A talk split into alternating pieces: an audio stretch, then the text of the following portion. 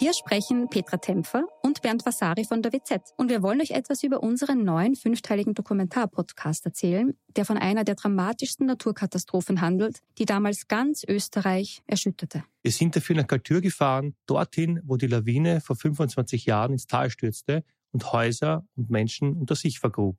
31 Menschen starben, darunter zahlreiche Kinder. Wir haben nach Antworten auf die Frage gesucht, wie es überhaupt zu dem Unglück kommen konnte und wer damals die Verantwortung getragen hat. Gibt es überhaupt einen Schuldigen? Die Kaltürer haben uns auch erzählt, wie sie die Tage nach der Katastrophe erlebt haben. Der damalige Bürgermeister war übrigens Anton Matle, der heute Landeshauptmann von Tirol ist. Ihr könnt unseren Podcast Galtür, der weiße Tod unter wz.at hören und auf allen Plattformen, wo es Podcasts gibt.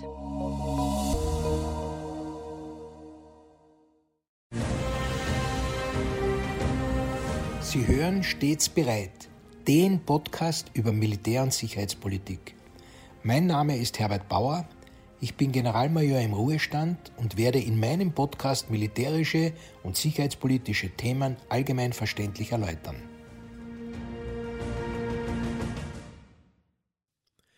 Grüß Gott und einen guten Tag.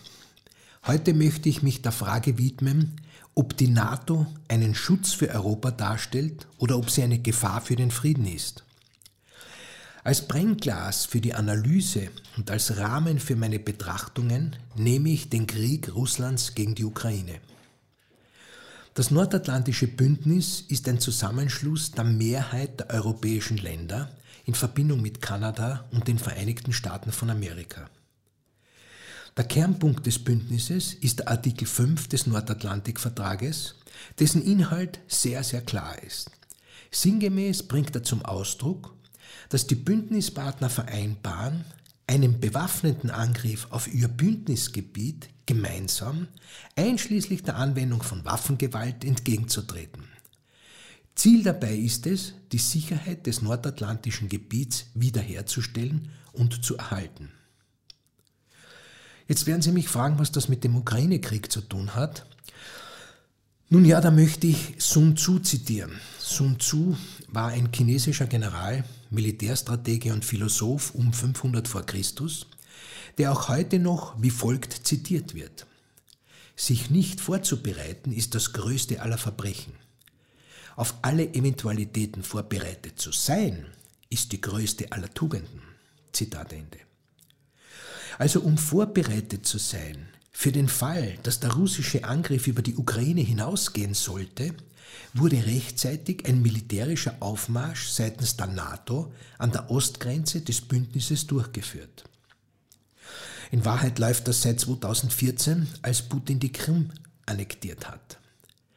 Seit damals wurde sowohl in Russland als auch in Europa ein Kräftedispositiv aufgebaut, was aber, außer die Zuständigen, niemand beunruhigte, sah man sich ja naiverweise und realitätsverweigernd in einer Wunschwelt, wo militärische Macht zum Durchsetzen von Politik keine Rolle mehr spielen sollte. Auf der russischen Seite erfolgte der Aufbau eindeutig mit der Absicht des Angriffs auf die Ukraine und auf der westlichen Seite zur Absicherung des Bündnisgebietes und insbesondere der neuen Mitglieder, die ja wegen dieses Schutzes eines, einer NATO-Mitgliedschaft diese angestrebt hatten. Die Absicherung des Bündnisgebietes erfolgte also nicht zuletzt aufgrund der Angst der ehemaligen Warschauer Paktländer, insbesondere der Balten, ebenfalls ein Ziel des russischen Aufmarsches zu sein. Und diese Neo-Mitglieder der NATO profitieren nun auch von ihrer Mitgliedschaft, denn sie werden in ihren eigenen Sicherungs- und Abwehrmaßnahmen von der Gemeinschaft unterstützt. Das Nicht-NATO-Mitglied Ukraine hat diesen Schutz von NATO-Truppen im eigenen Land inklusive Luftschirm nicht, hatte sich diesen Schutz aber gewünscht, wenngleich dazu im Vorfeld sicher einige vor allem demokratiepolitische Voraussetzungen fehlten. Wie schaut so eine militärische Absicherung aus? Nun, es geht um das Herstellen einer Art Gleichgewicht der Kräfte, oder zumindest um das Verhindern von leeren Räumen, die als Vakuum eine Einladung für einen Aggressor sein könnten. Im Wesentlichen gilt es, dieses Absichern sowohl zu Lande als auch zu Wasser und in der Luft vorzunehmen. Und das geht in unserer globalen Welt oft weit über die eigentlichen betroffenen Räume hinaus. Der vierte Bereich neben Land, Luft und Marine wäre die Nuklearkomponente, wozu ich Ihnen meinen vorigen Podcast empfehlen darf, weil das dort entsprechend erläutert wurde. Aber zurück zu den konventionellen Komponenten. Zuallererst sichert sich einmal jedes Land, das in der Randzone des russisch-ukrainischen Krieges liegt, durch seine eigenen militärischen Kräfte ab. Dabei können Defizite in der Quantität oder in der Qualität auftauchen. Als Beispiel für Defizite in der Quantität möchte ich zum Beispiel die Anzahl der Truppen oder die Zahl der Panzer oder der Luftkampfmittel erwähnen. Als Beispiel für fehlende Qualität seien hier elektronische Aufklärung oder weitreichende Fliegerabwehr genannt. Gehen Sie mit mir bitte der Reihe nach Land, Luft und Marine durch. Beginnen wir bei Land. Ein transatlantischer Aufmarsch dieser Dimension muss natürlich geübt werden. Und so lesen wir im Jänner 2020 in etwa Folgendes. Die US Army, deutsche Bundeswehr und weitere NATO-Armeen starten die Militärübung Defender Europe 20. Der Übungsinhalt ist vor allem die größte US-Truppenverlegung nach Europa seit über 20 Jahren. 20.000 Soldatinnen und Soldaten und Militärmaterial kommen in Flugzeugen und Schiffen über den Atlantik. Insgesamt werden 37.000 Soldaten an der Übung teilnehmen. Ein großer Teil von ihnen wird durch Deutschland hindurch nach Polen und ins Baltikum verlegt. Einige bleiben auch bereits dort. Natürlich gab es damals die üblichen Proteste, und eine deutsche Bundestagsabgeordnete verstieg sich in naiven Aussagen, die heute angesichts der Realität fast zynisch klingen, wenn sie sagte, wir brauchen keine Kriegsspiele in Europa. Wir brauchen Friedensaktivitäten, Abrüstungsinitiativen und vertrauensbildende Kooperationen. Es ist offensichtlich, dass der Lauf der Dinge solche Aussagen nicht berücksichtigt und die pazifistische Idee an sich versagt hat. Abzulehnen ist jedoch auf jeden Fall die präpotente Anmaßung, Verteidigungsvorbereitungen als Kriegsspiele zu bezeichnen. Es ist eine Verhöhnung der Opfer, die in der Ukraine in ihrem Kampf zur Verteidigung der Freiheit fallen. Heute stehen an einer über 2000 Kilometer langen Linie von Estland bis Rumänien ca. 280.000 Soldaten. Interessant ist die Beteiligung und gemeinsame Stationierung vieler NATO-Mitglieder in den Bündnisländern an der Grenze. Gemacht wird das, um Solidarität zu dokumentieren. Aber damit wird auch Abschreckung produziert, weil ein Angriff auf ein Land gleichzeitig auch alle anderen anwesenden Truppen und damit deren Herkunftsländer betreffen würde. Zum Beispiel stehen kanadische Truppen in Lettland. Ein russischer Angriff auf Lettland würde also zu gleicher Zeit auch Kanada involvieren. Ich glaube, mit diesem Beispiel kann man die rationale und sehr wirksame Abschreckungskomponente eines Bündnisses gut erklären. Wie schaut nun diese internationale Truppenmischung der NATO aus, ohne Anspruch auf Vollzähligkeit zu erheben? In Estland befinden sich britische Truppen. In Lettland kommen zu den erwähnten Kanadiern auch italienische, polnische, slowakische Kräfte dazu. Aber auch Albanien, Tschechien, Montenegro und Island sind dort beteiligt. In Litauen stehen die Kampfteile unter deutscher Führung, aber auch Belgien, Niederlande, Norwegen, Tschechien und Luxemburg leisten Beiträge. Die starke eigene Armee der Polen wird vor allem von den USA verstärkt, aber auch Großbritannien, Rumänien und Kroatien wirken dort mit. Solche aus Truppen der NATO-Mitgliedsländern gebildete internationale gemischte Kampfverbände wurden nun auch in der Slowakei, in Ungarn, Rumänien und Bulgarien eingesetzt. Wobei sich zum Beispiel Frankreich vor allem in Rumänien und Deutschland in der Slowakei unterstützend einbringen. Auf diese Art wird also Bündnisloyalität dokumentiert und damit Sicherheit und Solidarität gezeigt und auch Sicherheit und Abschreckung produziert. Was mich kurz zu ein paar österreichischen Themen bringt. Der in Österreich vorherrschenden Meinung, dass der Status der Neutralität schützt und dass wir bei Bedarf Hilfe von außen bekämen, muss sich die Frage entgegenstellen, wer denn militärische Solidarität mit einem Land zeigen sollte, das nicht Mitglied dieser Verteidigungsgemeinschaft ist. So ein Außenseiterland ist dann ausschließlich auf sich selbst gestellt und sollte dann zumindest eine so starke Armee haben, wie wir sie in der Schweiz vorfinden, die als Land zwar etwas kleiner als Österreich ist, aber fast ein doppelt so hohes Wehrbudget hat. Wenn Sie mir jetzt die Hilfe der NATO für die Ukraine entgegenhalten, dann muss ich Sie daran erinnern, dass es eben keinen Luftschirm der NATO für die Ukraine gibt und dass es eben keine internationalen Truppen gibt, die die Verteidigungsfähigkeit verstärken. Ob die Waffenlieferungen ausreichen werden, bleibt abzuwarten. Aber die Abhaltewirkung, die ein Verteidigungsbündnis hat, war eben für die Ukraine nicht gegeben. Und noch etwas lässt sich hier gut ableiten. Wozu sollte es eine Europaarmee geben, wenn sich fast alle europäischen Länder in der NATO zusammengefunden haben und dort bereits sicher fühlen? Ja, und jetzt womöglich auch noch Schweden und Finnland der NATO beitreten werden. Nach diesem kurzen Schwenk zur österreichischen Sicherheitspolitik lassen Sie mich zurück zu unserem Thema und da jetzt zu der Luftkomponente kommen. Das Schlimmste, was einer Luftwaffe passieren kann, ist, dass sie am Boden ausgeschaltet wird, weil die eigenen Maschinen nicht in die Luft gebracht werden konnten oder auch, dass das eigene Land bombardiert wird und man nichts dagegen tun kann. Dem begegnet man am besten dadurch, dass man einige Maschinen ständig in der Luft hat. Man betreibt also eine aktive Luftraumüberwachung mit bewaffneten Maschinen rund um die Uhr und mit Luftbetankung zum Verlängern der Verweildauer und natürlich unter dem vollen Spektrum der elektronischen Aufklärung und Überwachung. Das ist das, was derzeit seitens der NATO über Europa für 24-7 stattfindet.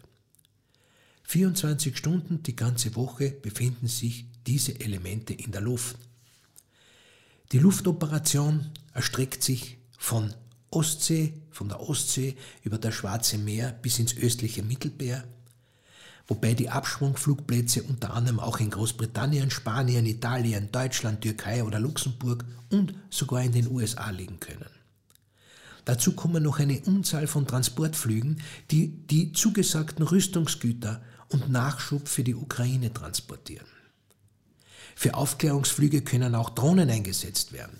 So startet zum Beispiel eine amerikanische Global Hawk in Sizilien, um in der Folge fast 24 Stunden über dem Schwarzen Meer auf und ab zu fliegen und wertvolle Aufklärungsergebnisse zu sammeln. Diese Drohnenaufklärung kann auch den Aufmarsch- und Bereitstellungsraum der russischen Kräfte ostwärts der ukrainischen Grenze erfassen.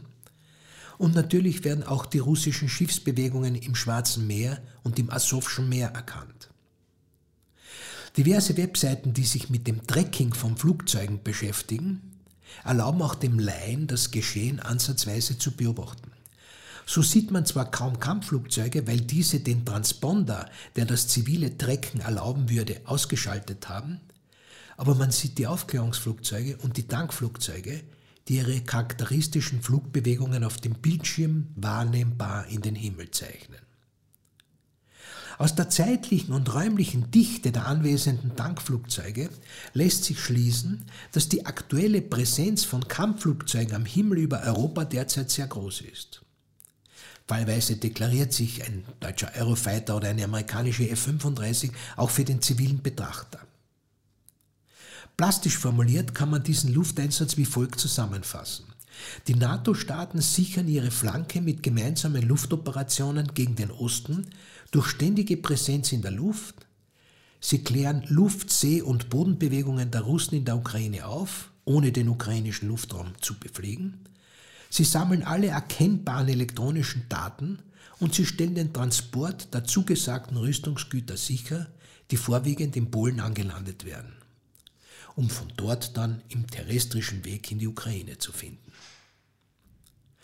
Damit komme ich zur Marine und den jeweiligen Dispositiven, die hier eine Rolle spielen können, denn gleich vorweg, aufgrund der geografischen Lage Russlands und Amerikas, ergeben sich bei Marinedispositiven sehr schnell globale Dimensionen unter Einbeziehung aller Weltmeere.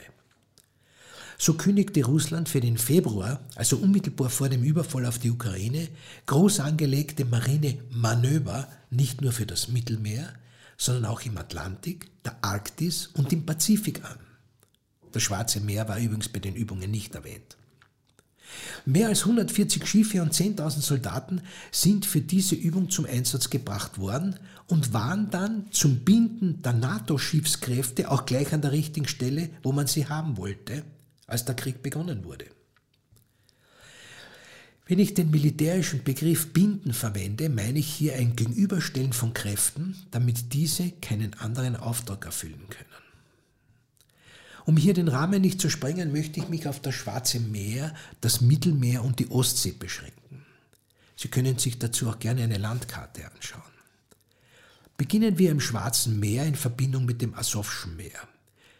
Diese vom Mittelmeer kommend nur über den Bosporus und die Dardanellen zu erreichenden Binnenmeere spielen für die russische Marine im Ukraine-Krieg eine große Rolle. Die Passage durch die genannten Meeresengen unterliegt dem internationalen Vertrag von Montreux, dessen Wahrer die Türkei ist. Eine Passage durch Schiffe kriegführender Länder ist untersagt, weswegen entscheidende Verschiebungen seitens Russland bereits vor Kriegsbeginn abgeschlossen wurden. Dem Vernehmen nach hat die russische Marine kurz vor dem Angriff auf die Ukraine noch sechs Landungsschiffe, die eigentlich zur Nord- und zur baltischen Flotte gehören, ins Schwarze Meer verlegt auch ein U-Boot gehörte zu dem Verband. Anders als die türkische Marine haben die rumänischen, bulgarischen, aber auch ukrainischen Marinen kaum Substanz. Das ukrainische Flaggschiff hat sich zu Kriegsbeginn im Hafen Mykolaivi selbst versenkt, um den Russen nicht in die Hände zu fallen. Neben hoher Feuerkraft zählt in der russischen Schwarzmeerflotte vor allem auch die Kapazität der Landungsschiffe. Beide Elemente haben durch ukrainische Angriffe nicht unbedeutende Verluste erlitten. Ich erinnere an den gesunkenen Kreuzer Moskwa oder das Landungsschiff Saradov bei Berdjansk. Die russischen Schiffe dienen einerseits als Abschussbasis für Marschflugkörper, insbesondere auch in den Westen der Ukraine, währenddessen die Landungsschiffe für eine kolportierte amphibische Operation gegen Odessa bereitgehalten werden, eine Operation, die jedoch im Moment mangels Zusammenwirken mit den Bodenteilen um Kherson noch nicht angesetzt wurde und deren Ankündigung wahrscheinlich nur dazu dient, ukrainische Kräfte zu binden. Es gäbe noch ganz viel zu den Entwicklungen im Schwarzen Meer zu sagen, aber ich möchte auch noch die anderen Meere streifen. Kommen wir ins Mittelmeer. Den zuvor erwähnten großen russischen Marinemanövern auf allen Weltmeeren zu Anfang 2022 standen im Jänner, standen im Jänner und Februar dieses Jahres natürlich vor allem auch im Mittelmeer entsprechende NATO-Manöver gegenüber. Unter dem Titel Neptunstreik wurde der US-Flugzeugträger USS Harry Truman im Mittelmeer eingesetzt, der dann selbstredend nach Kriegsbeginn auch hier verblieb. Der französische Flugzeugträger Charles de Gaulle wurde von seinem Auftrag der Terrorismusbekämpfung im Nahen Osten abgezogen und erhielt als neuen Auftrag Aufklärung und Abschreckung an der Ostflanke der NATO. Ich zitiere, Frankreich und den europäischen Kontinent zu sichern. Bei einem Flugzeugträger spricht man übrigens von einer Trägergruppe. Das bedeutet, dass mehrere Fregatten, aber auch U-Boote und andere Schiffe als Geleitschutz rund um den Träger im Einsatz sind. Im Konkreten sind das bei dem amerikanischen Schiff derzeit 15 Schiffe rund um den amerikanischen Flugzeugträger. Der einzige russische Marinestützpunkt im Mittelmeer ist Tatus in Syrien. Zumindest zwei russische Marinegruppen, allerdings ohne den einzigen russischen Flugzeugträger und auch mehrere U-Boote sollen vor allem die NATO-Marinekräfte im Mittelmeer binden. Ähnliches erkennen wir auch in der Ostsee, wo die NATO natürlich unter starker Beteiligung der deutschen Bundesmarine ihren Einsatz massiv verstärkt hat.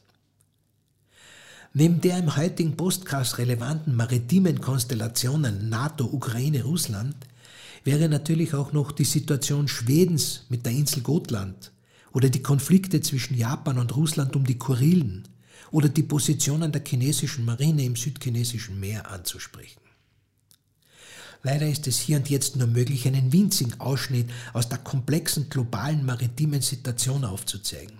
Vielleicht sollte ich dazu sogar einen eigenen Podcast planen. Bitte geben Sie mir dazu Bescheid. Und so komme ich zurück zur Eingangsfrage, die uns in diesem Krieg Russlands gegen die Ukraine beschäftigt, nämlich ob die NATO Europa schützt oder ob sie eine Gefahr für den Frieden in Europa ist. Ich kann jetzt wohl sogar für meine Zuhörer vermutlich auch gut nachvollziehbar sagen, die NATO schützt Europa. Denn während wir hier plaudern, stehen NATO-Panzer bereit, fliegen Kampfjets der NATO-Länder und fahren Schiffe über und unter Wasser, um einem potenziellen Gegner ganz klar zu machen, dass man vorbereitet ist und keine ungehinderte Ausweitung des Krieges auf das Bündnisgebiet zulassen wird. Sivis pacem parabellum ist ein lateinisches Sprichwort, das uns eine staatspolitische Weisheit zur Kenntnis bringt, die so mancher sowohl in der politischen Klasse als auch in den intellektuellen Eliten offensichtlich vergessen oder nie verstanden hat. Wörtlich übersetzt lautet der Satz, wenn du den Frieden willst, bereite den Krieg vor.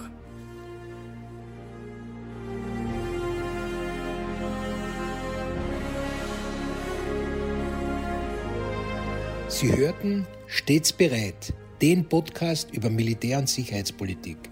Sollten Sie Fragen zum Militär oder zu sicherheitspolitischen Themen haben, schreiben Sie mir bitte ein E-Mail an stets bereit at missing-link.media. Vielen Dank fürs Zuhören. Bis zum nächsten Mal. Ihr Herbert Bauer.